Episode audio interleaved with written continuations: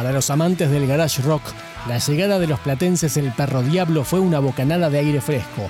En plena pandemia editaron epílogo y dejaron entrever que se trataba de la despedida de la banda.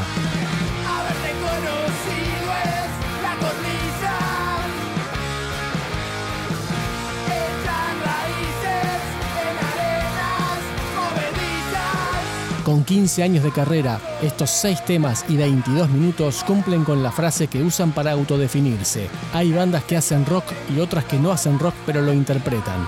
El perro diablo lo hace, lo siente y lo toca como lo que es, rock.